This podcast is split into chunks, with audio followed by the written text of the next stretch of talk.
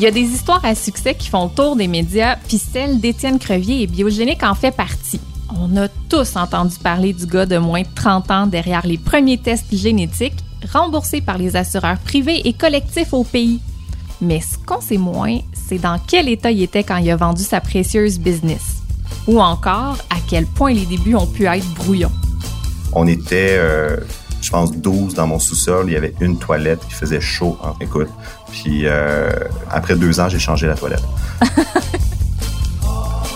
D'ailleurs, mini flashback, on est en 2015, Étienne a pas loin de 15 employés à sa charge dans le sous-sol de son condo. Ses tests génétiques sont prêts puis il reçoit beaucoup d'appels de l'étranger parce qu'à l'époque, il y a encore très peu de laboratoires de génétique dans le monde. Ça fait que là, il s'envole pour l'Allemagne. Donc, euh, c'était des, grands distributeurs de produits de santé. On était, on en avait déjà un en Italie, on en avait un en Belgique. Puis là, euh, c'est un Allemand qui, nous appelle Biosentia. Fait que là, on, fait, on, capote. Biosentia, c'est comme le plus gros laboratoire privé en Europe. C'est des millions et des millions d'échantillons euh, quasiment chaque semaine. Fait que là, écoute, je mets, je, vais voir Antoine, mon, directeur des ventes, vice-président vente. Je dis, écoute, on a un pitch en Allemagne. Antoine, il me regarde, il dit, tu parles même pas allemand. Tu veux faire? C'est comme, oui, mais ils doivent bien parler anglais, là. fait que là, on, prend nos one-pages, on prend tout notre matériel, on envoie ça roche à un traducteur pour faire avec des belles pochettes toute notre présentation traduite en allemand. Puis on dit, mais au pire, nous, on va présenter en anglais, mais ils vont pouvoir lire ce qu'on mhm. écrit. C'est dans une petite ville qui s'appelle Ingelheim, qui est en banlieue de Munich, grosso modo. Mais tu sais, puis comme de fait, euh, ils parlaient pas tout super bien anglais. Mais, euh, fait que là, on, part, moi, Antoine, puis à l'époque, un, stagiaire qui est en fin de stage à l'Université de Sherbrooke. Écoute, en arrivant là-bas, les pochettes donc, tout le matériel marketing qu'on avait préparé était la responsabilité de notre dit stagiaire qui l'a oublié dans l'avion. Donc, c'est resté dans le compartiment.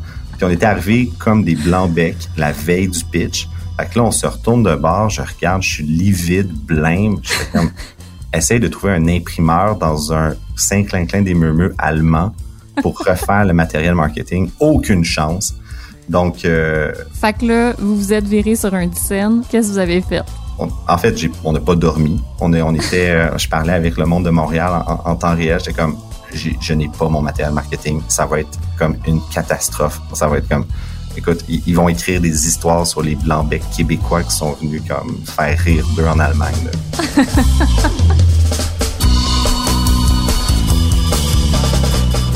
Vous écoutez sur un scène un balado pour apprendre à se virer de bord en affaires. Aujourd'hui, le bon moment pour vendre avec Étienne Crevier, fondateur de Biogénique, maintenant PDG de MedFuture et bénéficiaire d'une bourse Pierre Pellado de 30 000 offerte par Québécois en 2015.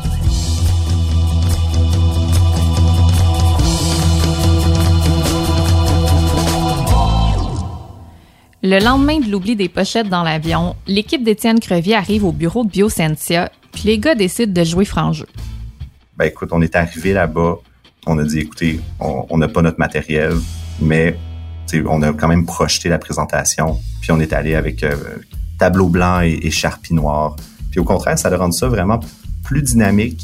Même eux se sont levés pour venir dessiner au tableau, pour venir nous poser des questions, puis comme challenger nos processus. Puis du pitch de vente, c'est devenu une session de brainstorming. Wow! Étienne est quand même revenu avec un contrat de plusieurs centaines de milliers de dollars ça menait à quoi pour le stagiaire? Hmm. Écoute, moi j'ai.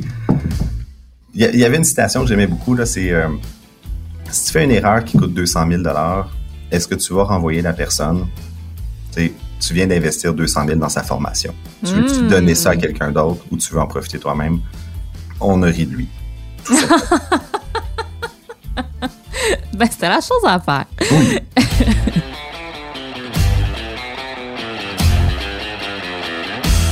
Ce qu'il faut savoir pour comprendre la naissance de Biogénique, c'est que trois ans plus tôt, le père d'Étienne, Dr Yves Crevier, est décédé d'un arrêt cardiaque. C'est ça qui a été l'élément déclencheur pour Étienne.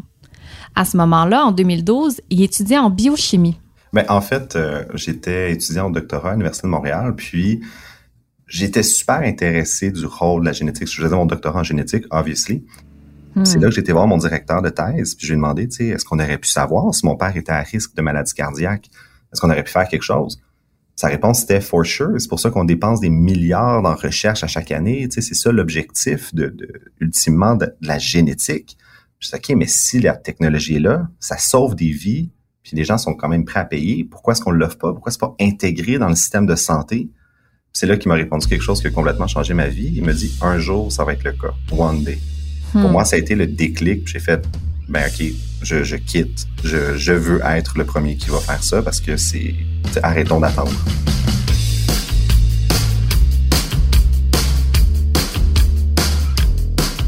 C'est comme ça qu'est né le premier laboratoire de génétique privé au Canada, Biogénique. Au fil du temps, Étienne et son équipe ont développé une panoplie de tests génétiques. Écoute, ça a été une péripétie de tests et erreurs. Au début, j'ai lancé un test, ça coûtait 5000 dollars, c'est un abonnement à vie, puis tu avais comme des mises à jour. Euh, j'en ai vendu un à ma mère, ma sœur, mon oncle, euh, mon parrain, puis c'était à peu près tout. finalement, je les ai toutes remboursées. c'était, euh, tu te casses la gueule, tu te relèves, tu te casses la gueule, tu te relèves. Mais euh, jusqu'au point où est-ce que ça a pris à peu près un an et demi à ce qu'on trouve le format que les gens étaient prêts à avoir une information, mais très ciblée. Ça a été de faire fitter ça dans un, une page, avec un X rouge, une, un crochet vert pour dire oui, tu peux prendre tel médicament, oui, tu peux manger tel aliment ou non au, même titre que si tu es allergique à la pénicilline, tu vas pas en prendre, ben là, on te le dit, non, écoute, tel antidépresseur, ça marchera pas ou faut que tu doubles la dose. Mm-hmm. donc, ça a été vraiment de faire, rendre ça simple et utile, concis, puis euh, de mettre ça dans les dossiers médicaux des patients pour que ça soit juste des pop-up, une alerte euh, en, temps réel pour que ça soit vraiment intégré dans, dans, dans le flot médical. Fait qu'au début, l'innovation, ça n'a pas été facile à faire financer. Combien d'investisseurs potentiels t'as rencontré dans les premières années? Ah, je pense que c'était, euh, écoute, euh, il y avait un peu de syndrome de l'imposteur là-dedans parce que euh, finalement, je voulais rencontrer tout le monde qui acceptait de, me parler 15 minutes. Mais ça, a été thérapeutique probablement au final pour juste un peu comme les Beatles qui ont rencontré plein de producteurs avant de sortir leur premier album. C'est une leçon d'humilité, mais je pense que j'étais à 78 euh, investisseurs potentiels ou est-ce que pitch après pitch. Mais ce qui a été bon parce que, tu sais, les, en fait, le gros problème des investisseurs, c'est que personne te dit non. Tout le monde te dit peut-être. Alors, reviens me revoir quand tu vas être rendu là. Tu sais, non, t'es quelle telle métrique, là, travaille ça, puis reviens me revoir. Fait que là, c'est comme, tu as toujours l'impression que tout le monde est intéressé, mais finalement, c'est comme rien que débouche. Fait que finalement, de fil en aiguille, j'étais beaucoup plus rodé. Puis pour un gars de 23 ans qui, qui lance une entreprise aussi scientifique, alors que c'est des MD, PhD, des gens, des universitaires absolument qui se lancent dans ce ben secteur-là, euh, ça m'a permis de, de, pouvoir caler bullshit euh, beaucoup plus vite.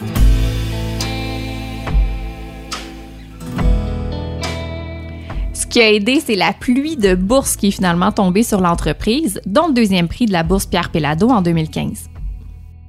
Qu'est-ce que les bourses sont venues changer dans ton parcours d'entrepreneur? Ben, justement, quand tu as 23 ans, puis tu te lances, puis tu as la prétention de dire, ben moi, je veux, je veux sauver un million de vies. Euh, j'ai perdu mon père, je, je, alors qu'on envoie des hommes sur la Lune. Ça n'a pas de sens qu'on soit pas capable de prédire une crise cardiaque d'un homme en santé de 61 ans, non fumeur, non alcoolique. Mm-hmm. C'était vraiment, basé sur, je, je, voulais changer quelque chose, mais je voulais pas nécessairement faire de l'argent, je voulais pas, euh, avoir une grosse business, aller en bourse. Mais en même temps, j'étais vraiment pas équipé pour faire face au, ministère de la Santé, à tous les organes réglementaires.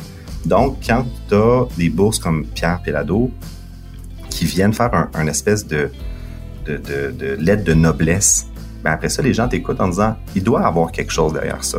Ils regardent pas Étienne Crevier qui est devant lui, ils regardent au-dessus de son épaule combien il y a de personnes derrière qui appuient aussi le mouvement, qui appuient la technologie. Hmm. C'est là que ça change le mindset.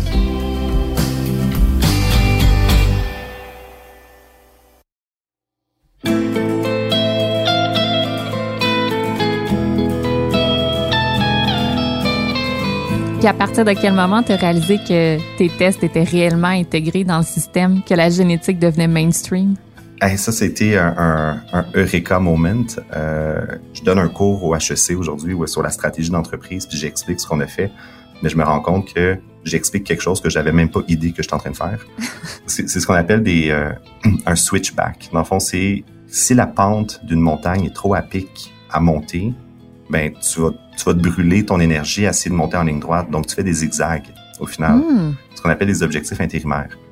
Puis, c'est exactement ce qu'on a fait, c'est-à-dire, on a commencé très consommateur, B2C, qu'on va dire. Ensuite, qu'est-ce qui est arrivé? Ben, c'est que les patients sont allés voir leur médecin avec le résultat.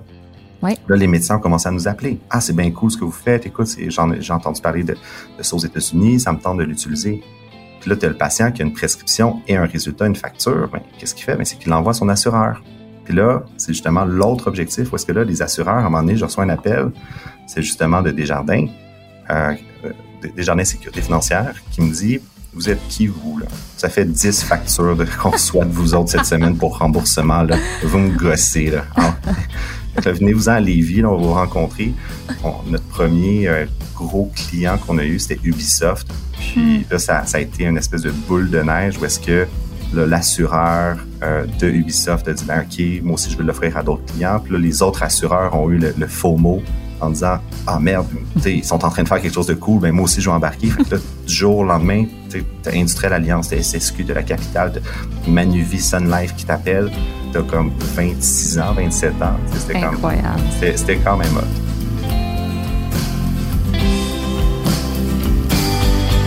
Le produit comme l'entreprise a fait sa marque au point où en 2018, Biogénique a été acheté par Biron.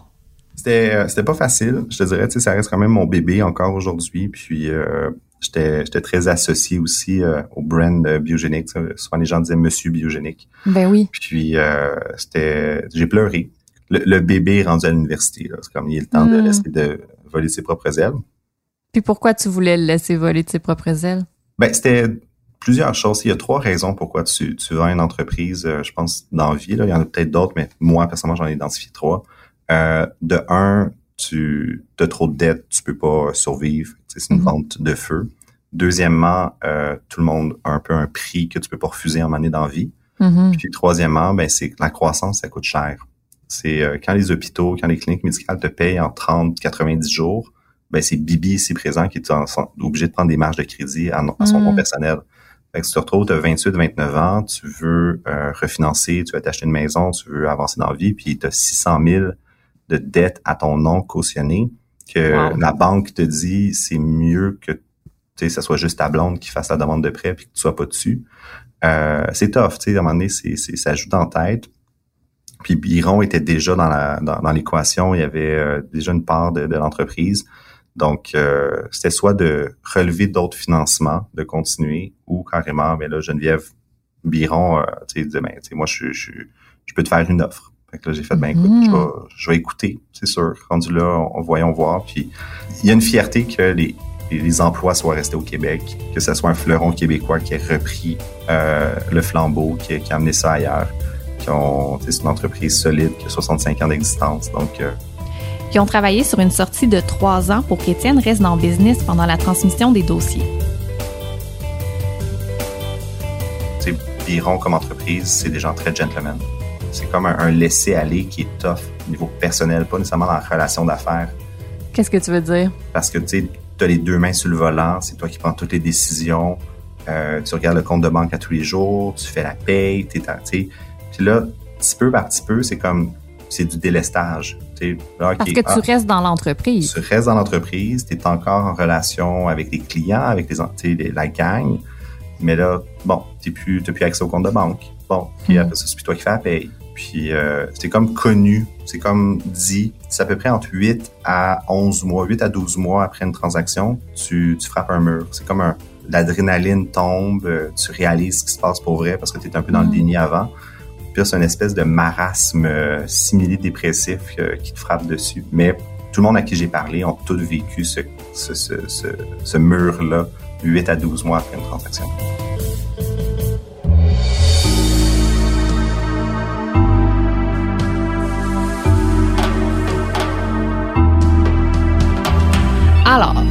Rétrospectivement, c'est quand le bon moment pour tirer sa révérence?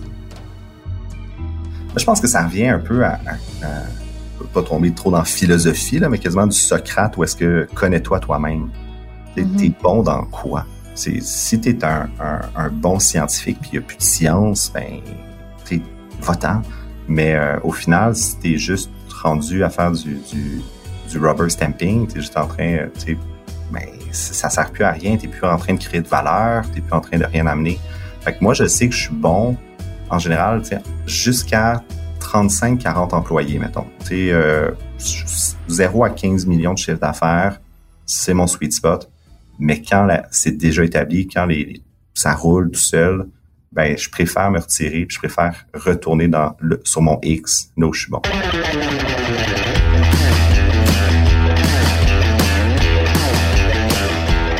Étienne est maintenant PDG de MedFuture, qui donne dans la technologie de pointe et la médecine personnalisée.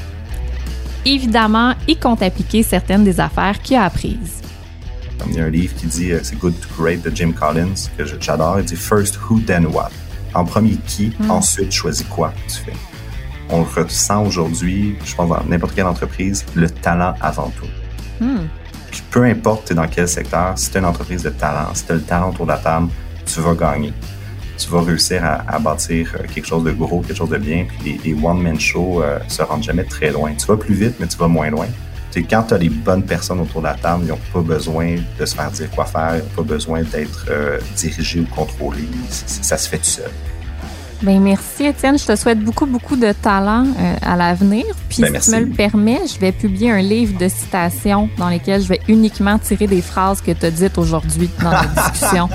Au-delà de l'entrepreneuriat, je pense qu'il y a de quoi comme motiver des gens à mieux vivre leur vie dans tes phrases très punchées.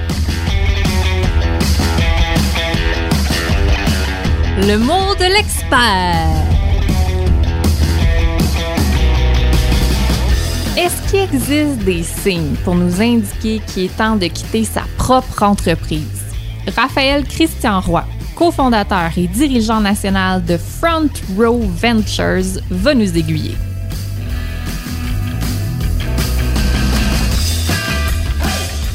Raphaël, comment savoir qu'on doit quitter le navire?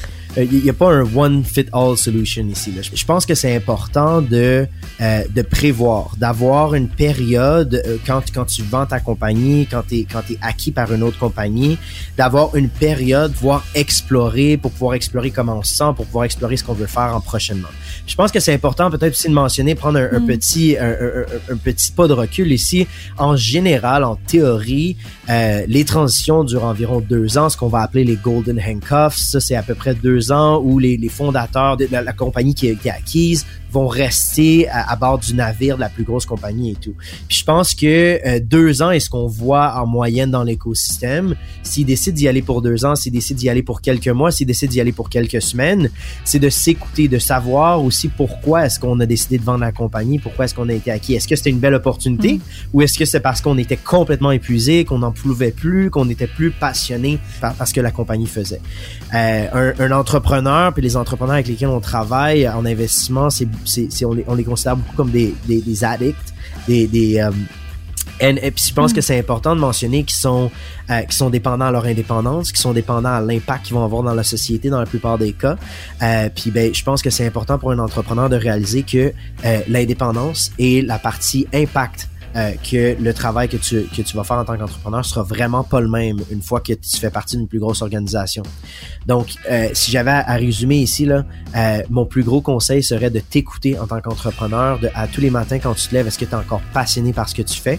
Ou est-ce que peut-être que c'est le temps d'explorer autre chose? Je reviens à dire, c'est important quand tu prévois une acquisition de, de prévoir ce temps-là de transition où toi, en tant qu'entrepreneur, tu vas pouvoir explorer. C'est quoi la prochaine chose pour moi? C'est quoi le prochain défi que j'ai envie de relever?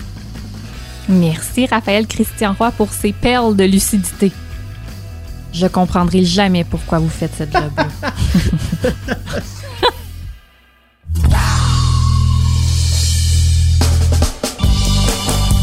Ne manquez pas les prochains épisodes de Sur un scène pour découvrir d'autres histoires d'entrepreneurs inspirants qui ont appris à rapidement se virer de bord pour mieux prospérer. On jasera notamment de patriotisme économique, d'instinct et d'un paquet d'autres joyeux défis.